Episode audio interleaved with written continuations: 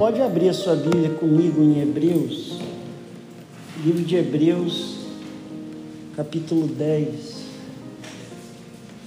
O livro de Hebreus, capítulo 10. Nós vamos estar lendo a partir do verso 19. Vou localizar as minhas anotações.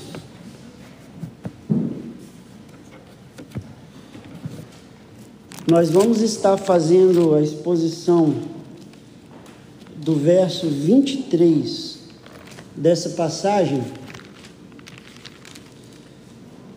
mas eu entendo que esse verso ele faz parte de uma passagem maior. Que eu gostaria é que nós nos situássemos dentro do contexto apropriado do que esse texto está dizendo em volta e em redor, é, para depois nós entendermos as verdades e as aplicações que nós podemos fazer à luz desse texto. Nós vamos estar falando hoje sobre resiliência. Resiliência é a exortação que nos é dada no verso 23 do texto de Hebreus 10. Resiliência nada mais é do que a capacidade de permanecer, de se manter firme, de guardar postura, de se manter de pé em um fundamento estabelecido e sólido. É o comportamento oposto do que descreve Tiago no capítulo 1 do seu livro, quando ele fala de um homem que é como uma onda do mar que é levado pelo vento, o indivíduo que possui um ânimo dobre, uma alma dividida, e é aquele que também é descrito como sendo inconstante em todos os seus caminhos. O resiliente é o oposto disso. A resiliência é importante é para nós como cristãos, uma vez que nós vivemos em um mundo que constantemente se altera e se molda, e nós permanecemos vivendo com base em promessas, ensinamentos e em verdades imutáveis. Justamente nesse mundo que constantemente se molda de acordo com a conveniência e conspira contra a nossa resolução de permanecer firme em nossa fé e em nossa esperança. Por isso eu peço que você se coloque de pé para a leitura da palavra de Deus, Hebreus 10, a partir do verso 19.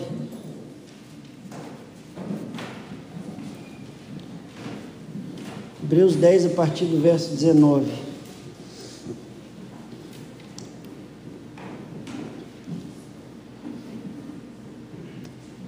Tendo, pois, irmãos, intrepidez para entrar no Santo dos Santos, pelo sangue de Jesus, pelo novo e vivo caminho que ele nos consagrou pelo véu, isso é, pela sua carne, e tendo grande sacerdote sobre a casa de Deus, aproximemo-nos com sincero coração, em plena certeza de fé, tendo o coração purificado de má consciência e lavado o corpo com água pura. Guardemos firme. Repete comigo: guardemos firme a confissão da esperança sem vacilar, pois quem fez a promessa é fiel. Consideremos-nos também uns aos outros para nos estimularmos ao amor e às boas obras. Não deixemos de congregar não deixemos de congregar como é o costume de alguns, antes façamos admoestações e tanto mais quanto vedes que o dia se aproxima. Podem se assentar, irmãos. Ser resiliente não é fácil. Permanecer, manter postura se firmar inflexivelmente sem negociar ou se dobrar, não é fácil. Fácil é ser camaleão. Fácil é negociar, fácil é se moldar de acordo com a demanda e o que reflete o fluxo ideológico, ético, cultural representativo da preferência da maioria. Muito mais fácil do que correr o risco de ser jogado dentro da fornalha ardente é se dobrar ao ídolo que fez Nabucodonosor. Ser resiliente não é fácil. Fácil é ser mais um no meio da multidão, e difícil é ser um em meio a muitos, que se mantém de pé, mesmo sendo o único que se apoia em convicções opostas ao que dita as tendências atuais e a preferência da maioria. Então eu, eu quero te desafiar hoje à noite a ser resiliente. Eu quero desafiar você e a mim hoje à noite, à luz do, do que o autor de Hebreus está dizendo no verso 23. Que apesar das inconstâncias e apesar das mudanças, e apesar das oposições e apesar dos desafios, o chamado cristão continua sendo exatamente o mesmo, independente da era, independente do contexto, independente do lugar e independente da época. Nós sempre vamos ter que guardar firmes a confissão da esperança, sem vacilar, porque fiel é aquele que fez a promessa. Agora, olha na sua Bíblia comigo. É, se você está aqui hoje, talvez nos visitando, nós usamos muito a Bíblia durante a pregação. Então, deixa a Bíblia aberta em Hebreus 10 comigo. E eu preciso que você olhe no verso 19, um detalhe do texto. Hebreus 10, olha comigo no verso 19. Porque se a gente for consistente com a lógica do autor, nós vamos perceber que ele começa essa exortação com uma conjunção que indica uma espécie de encerramento, o que indica uma conclusão de um raciocínio lógico. Quando ele diz, pois, no verso 9, ou em algumas versões, portanto. Você já, como pai ou mãe, ou como tio ou tia, professor, professora, já viveu momentos onde você deu um discurso longo sobre determinado assunto, para ter certeza que todo mundo entendeu o que você falou, lá no final você diz: portanto, diante disso tudo, diante de todas essas exortações, eu preciso que vocês entendam algumas coisas. E é isso que esse portanto significa, ou esse pois significa. De fato, o autor está concluindo a sessão mais importante da doutrina que nós temos no livro de Hebreus, que é iniciado no capítulo 7, onde o autor está provando com algumas evidências uma ideia central do livro. O objetivo do autor, a partir do capítulo 7, e porque ele diz agora para você e para mim, portanto, eu vou fazer algumas aplicações, mas tenha certeza do que eu ensinei antes de você entender como que isso se aplica à sua vida. A, a ideia que o autor está tentando defender desde o capítulo 7 é uma ideia proeminente no livro de Hebreus a ideia e a doutrina da superioridade do sacerdócio de Cristo. A superioridade de Jesus como sendo o único e suficiente mediador. A superioridade de Jesus como sendo o único e suficiente Salvador. Jesus é o maior Jesus é o melhor, Jesus é o único e suficiente sacerdote, por via do seu sacrifício eficaz oferecido a Deus em nosso favor, ele comprou para nós eterna redenção e garantiu, com base na eficácia da sua obra e na perfeição do seu sacrifício, a nossa posição eterna de justificados filhos de Deus. Esse é o assunto do livro de Hebreus a partir do verso 7, do capítulo 7. E o portanto, então, nos aponta de volta para todo esse conteúdo da superioridade de Cristo como sendo o maior e melhor e suficiente sacerdote da igreja. Jesus é o superior sacerdote, porque, como o autor diz no capítulo 7, tu és sacerdote para sempre, segundo a ordem de Melquisedeque.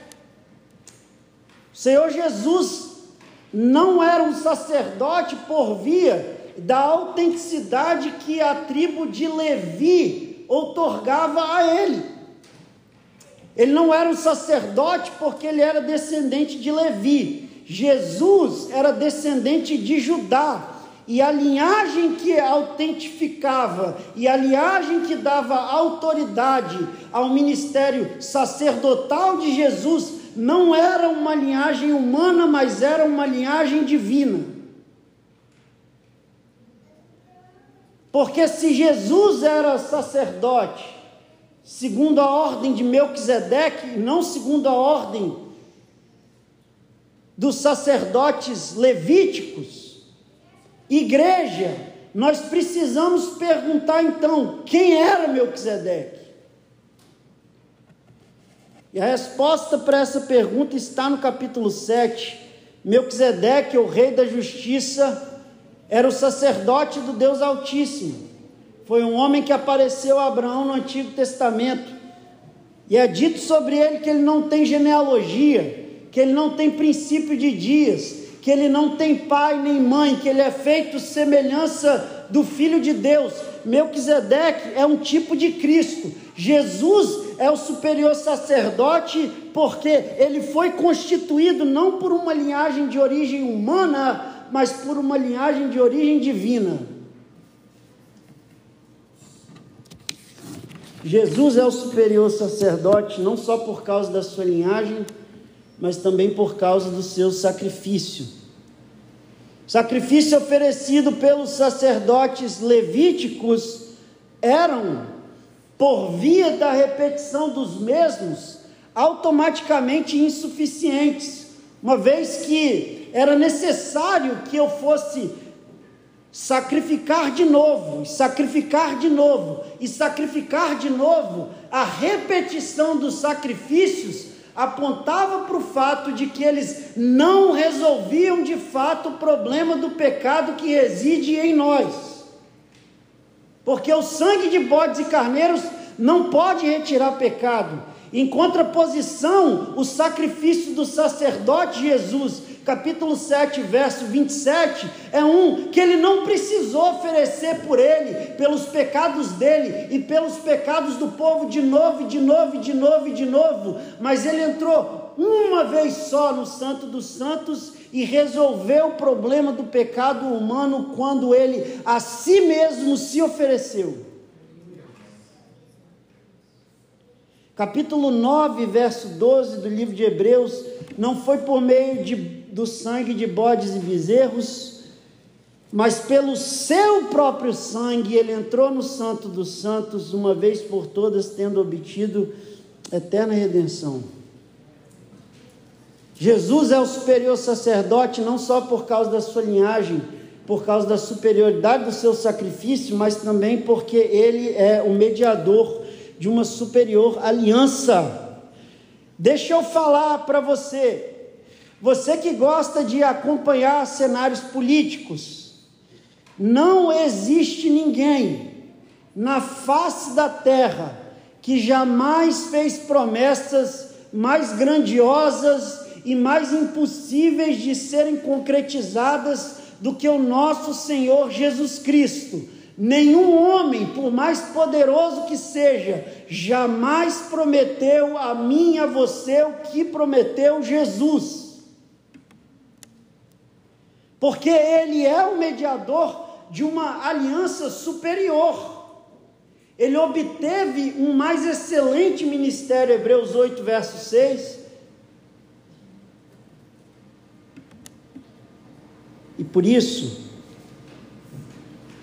ele fez com seu povo uma aliança que é inquebrável, imutável, eficaz e eterna porque ele vai lidar definitivamente com o problema do pecado. Então entenda de uma vez por todas. Sabe qual é o ponto do autor de Hebreus quando ele encerra essa sessão no texto que nós lemos e começa a fazer exortações? O ponto dele é simplesmente dizer para você, igreja: Jesus basta. Jesus é suficiente. Jesus supre todas as nossas necessidades e carências, das mais profundas e das mais diversas, de uma forma e de um modo que ninguém mais pode suprir. De uma forma e de um modo baseado em promessas que são superiores.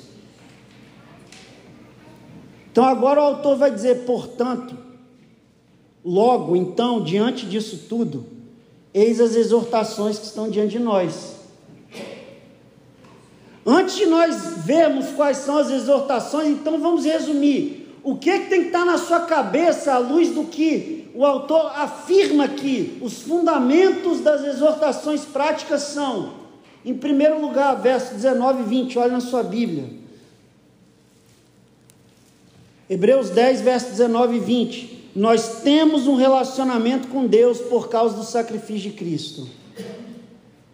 Nós temos um relacionamento com Deus por causa do sacrifício de Cristo. É pelo sangue de Jesus, diz o texto, que fez um novo e vivo caminho, que nós temos um relacionamento com Deus. Mas nós temos um relacionamento com Deus não só por causa do sacrifício de Cristo, nós temos um relacionamento com Deus por causa da mediação de Cristo. Verso 21, vê aí, nós temos um grande sacerdote sobre a casa de Deus. Sabe qual é o problema da igreja atual hoje? Sabe qual é o, o, o grande, a grande jogada da, da igreja contemporânea? E os pastores charlatões sabem disso?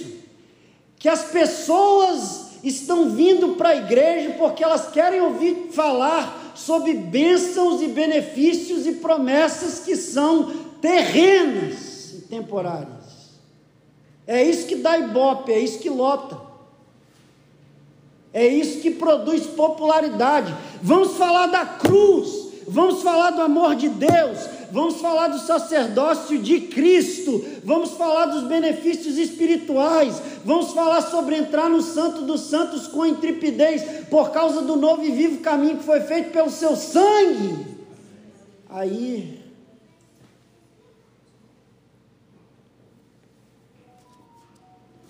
Não. Nós não negociamos essa mensagem nunca. Mensagem da igreja aqui e no mundo todo, a igreja verdadeira, é que Jesus é suficiente. Então, diante disso tudo, três exortações, três. Olha no seu texto comigo, por favor, Hebreus 10. Olha no seu texto comigo. Nós temos que entrar no Santo dos Santos com intrepidez, verso 19. Nós temos um sacerdote sobre a casa de Deus. Então, o que, que a gente faz? Primeiro lugar, verso 22. Aproximemo-nos. É, é a primeira exortação. Diante disso, se aproxima. Se Jesus pagou o preço, se Jesus se deu, se Jesus quitou a dívida, se Jesus resolveu o problema de um modo definitivo, você e eu chega perto. Se aproxima de Deus, aproximemo-nos com sincero coração, em plena certeza de fé, tendo o coração purificado da má consciência e lavado o corpo com água pura. Mas a segunda exortação diz, fala assim comigo, aproximemo-nos. A segunda exortação é guardemos. Não precisou nem pedir coisa boa. Que bênção, nós estamos tuned, a gente está em harmonia aqui, coisa boa. A segunda exortação é guardemos. Então, você tem que chegar, você tem que se aproximar, você tem que vir. E no momento que você vem, você recebe de Deus. E quando você recebe de Deus, o autor está falando: guarda, segura, preserva, porque vão haver ameaças, vão haver oposições, vão haver inimigos tentando roubar de você o que você recebeu de Deus. Então não é só vem, não é só se aproxima, é guarda também. Quantas pessoas vêm Quantas pessoas se aproximam e, porque não guardam, se perdem no caminho? Essa é a parábola da semente que caiu em solo rochoso.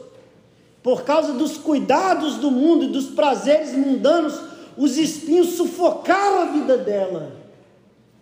Ou então aquela que caiu na beira do caminho e foi engolida por um pássaro. Mas em terceiro lugar, o autor também diz: consideremos uns aos outros. Sabe o que, que o autor de Hebreus vai dizer? Que você tem que estar não só no Santo dos Santos, buscando a presença de Deus na sua individualidade e em devoção, em estando lá, não se esqueça que Deus determinou para você um contexto social aonde você vai poder preservar e desenvolver a sua fé. Eu repito, a vida cristã não é uma individualidade do relacionamento do cristão com Deus. Não é. Por isso Deus instituiu a igreja.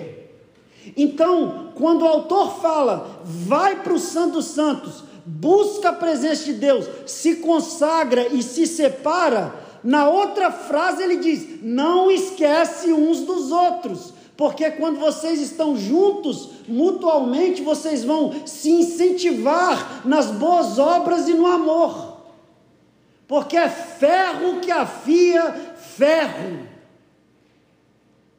E quando nós nos achegamos a Deus como igreja, é nesse contexto social, humanitário, recíproco, que acontece o aperfeiçoamento dos santos que acontece o aperfeiçoamento dos santos.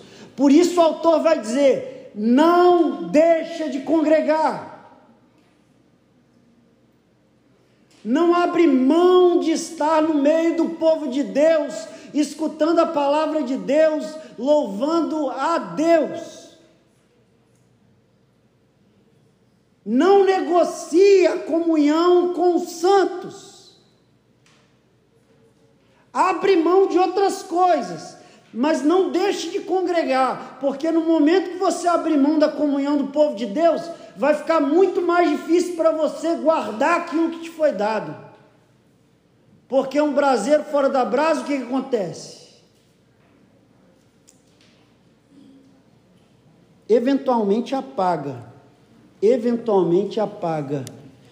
Então nós estamos falando de resiliência, nós estamos falando sobre guardar firme a fé. Nunca vamos falar sobre resiliência, sobre se manter firme, desassociada da dinâmica bíblica e espiritual que está sendo estabelecida nesse texto.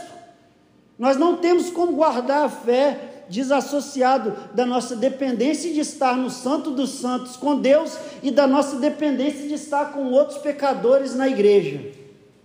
Os irmãos entenderam isso? Amém? Vocês viram isso nesse texto? Eu quero ter certeza, porque eu vou entrar no verso 23 agora. Esse texto nos diz sobre três coisas que um resiliente espiritual possui. Três coisas que um resiliente espiritual possui. Em primeiro lugar, uma esperança. Você que está aqui não desistiu de Deus, você que está aqui nessa noite e decidiu seguir adiante, você que está aqui e escolheu se manter firme ao invés de ceder para o mundo e para a carne e para as tentações, você tem uma esperança guardada para você. Por isso o autor diz: nós devemos guardar firme, let us hold fast em inglês, retenha, segura, se fixa. A raiz do verbo guardar firme aqui, que é uma palavra só no original, eco significa ter. Não perca sua fé. Não deixe ela sair por entre os dedos. Ele já tinha feito uma exortação em Hebreus 3, verso 14. Nós temos tornado participantes de Cristo, só se de fato guardarmos firme até o fim a confiança que desde o princípio tivemos. Você só tem parte com Cristo se você guardar firme até o fim aquilo que foi te dado desde o princípio. Hebreus 13, 14. Então o autor está voltando numa exortação que ele já tinha feito. Guarda firme. Guarda firme. Qual o problema de muitos? Dependendo da época da vida, dependendo da situação emocional, dependendo das carências, dependendo da idade, do lugar e da hora, se faz tudo menos guardar firme a confissão da esperança. Ao que se refere à confissão da esperança, é um outro jeito de falar a confissão das promessas que nós temos no Evangelho. Nós temos então uma esperança, em segundo lugar, nós temos um desafio. Nós temos um desafio. O autor diz: guarde firme a confissão da esperança sem vacilar.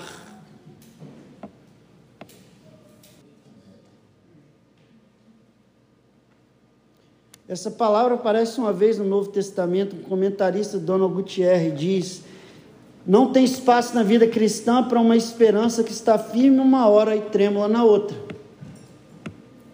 Com Cristo, o seu sim é sim, ou o seu não é não. Ou bota a mão no arado e vai e não olha para trás, ou fica para trás. Mas por que, que ainda assim a gente vai? Por que, que é um desafio se manter em pé sem vacilar? É um desafio se manter em pé sem vacilar, porque não tem quase nada à sua volta que conspira ao seu favor.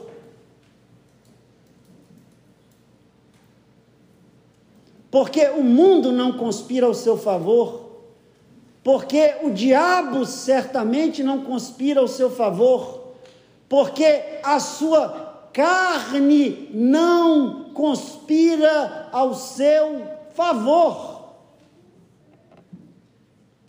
E talvez o seu contexto não conspira ao seu favor. Talvez os seus sentimentos não conspiram ao seu favor. Tanto é que se você olhar na Bíblia, olha comigo no verso 26, e Hebreus 10, verso 26, o autor já começa a dar os desafios, e ele começa a falar sobre um cristão, supostamente alguém que confessa a fé cristã, que decide viver uma vida de pecado deliberadamente. A partir do verso 26, ele começa a falar sobre alguém que vacilou, alguém que decidiu, que cogitou no coração, que raciocinou e que resolutamente se virou contra o caminho da justiça para o caminho da perversidade virou as costas para a cruz e foi para o mundo. A Bíblia está dizendo, capítulo 10, verso 31, que horrível coisa é cair nas mãos de Deus vivo. Então não vacila. Não vacila.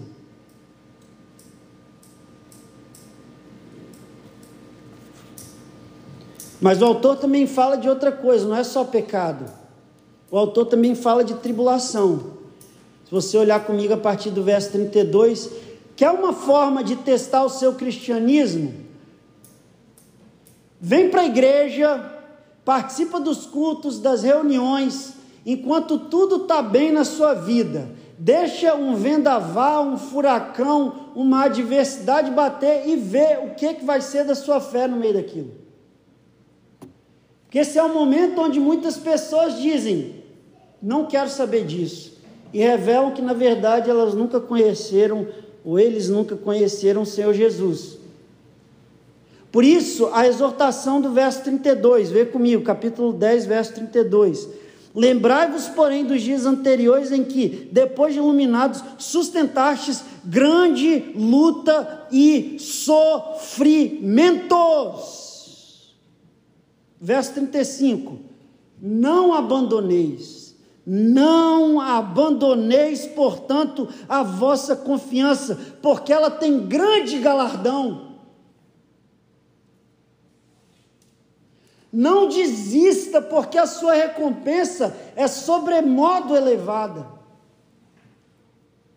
Não tire os olhos de Cristo, porque o seu galardão é absolutamente indescritível nem olhos viram, nem ouvidos ouviram, nem jamais penetrou em coração humano que Deus tem preparado para aqueles que creem no seu nome. Então não abandona. As lutas vão vir, as dificuldades vão vir. Você fica firme, não vacila. Eu fica firme e não vacila.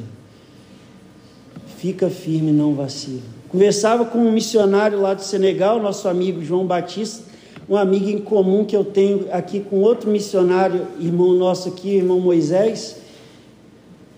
Meus irmãos, é às vezes, é às vezes difícil de explicar o preço que a gente paga, as situações que a gente se expõe para poder estar no ministério servindo a Deus. Mas a impressão que se dá é que Deus permite que para alguns e para esses que se dão para a obra, as coisas se tornam ainda mais difíceis. Vocês acham sinceramente que o missionário vai largar tudo que tem no Brasil, aqui nos Estados Unidos, ir para Senegal e quando ele chegar lá, ele vai pousar numa praça, numa quina de beco, pregar a palavra de Deus, imediatamente um avivamento vai cair sobre aquele lugar? Não. O indivíduo chega lá, passa fome. O indivíduo chega lá, é perseguido pelo Estado o indivíduo chega lá e não vê uma alma penada convertida em um, dois, três, quatro, cinco anos. Então, resiliência é a chave para a vida cristã. Não abandone, diz o texto, porque o seu galardão é grande. A recompensa vem de Deus. Vem de Deus. E ela é imutável e eterna. Com efeito, vocês têm necessidade de perseverança para que, havendo feito a vontade de Deus, alcanceis a promessa. A mesma ideia do, do, nosso, do nosso texto. Então, eu quero a última exortação. Nós temos uma esperança, um desafio, em terceiro lugar, uma garantia.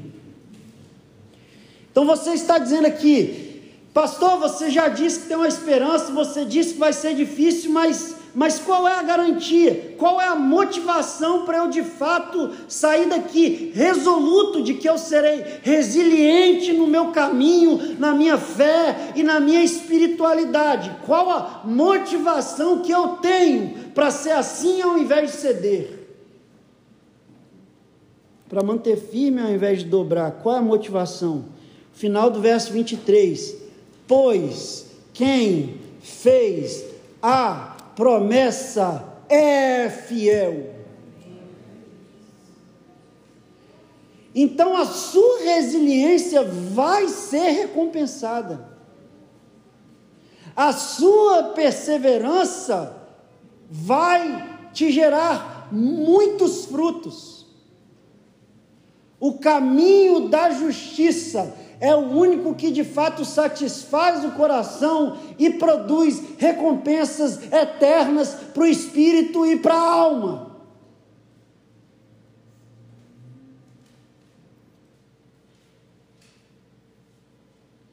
Olha comigo em Hebreus 11, verso 11. O autor dá o exemplo de Sara. O exemplo de Sara, pela fé também a própria Sara recebeu poder para ser mãe. Uau! Recebeu poder para ser mãe, não obstante avançada em idade, pois teve por fiel aquele que lhe havia feito a promessa.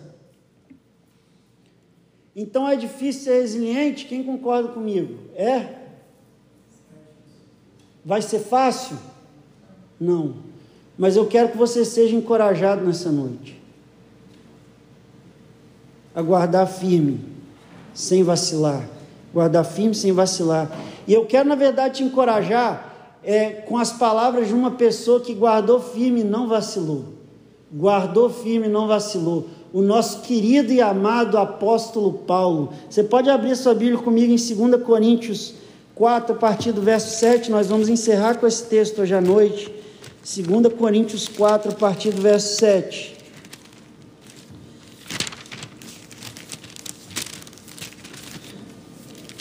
Esse foi quem disse: Eu combati o bom combate, completei a carreira e guardei a fé. Eu fui resiliente 2 Coríntios 4, a partir do verso 7. Paulo completou a carreira e guardou a fé, mas foi fácil para ele? Foi fácil para ele? Não. Olha o capítulo 4, verso 7. 2 Coríntios 4, a partir do verso 7. Temos, porém, esse tesouro em vaso de barro. O que, que, é isso? O tesouro do Evangelho está aqui, ó. Aqui, ó, frágil demais vaso de barro.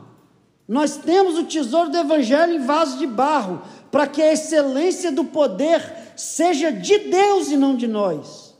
Em tudo nós somos atribulados, porém não angustiados, perplexos, porém não desanimados, perseguidos, porém não abatidos, porém não destruídos. Vai ser fácil? Não vai ser, não. Mas guarda firme, sem vacilar, seja resiliente, resista o pecado, enfrente as lutas, faça sua parte, que Deus vai cumprir o que Ele prometeu em Cristo Jesus, o nosso sumo sacerdote.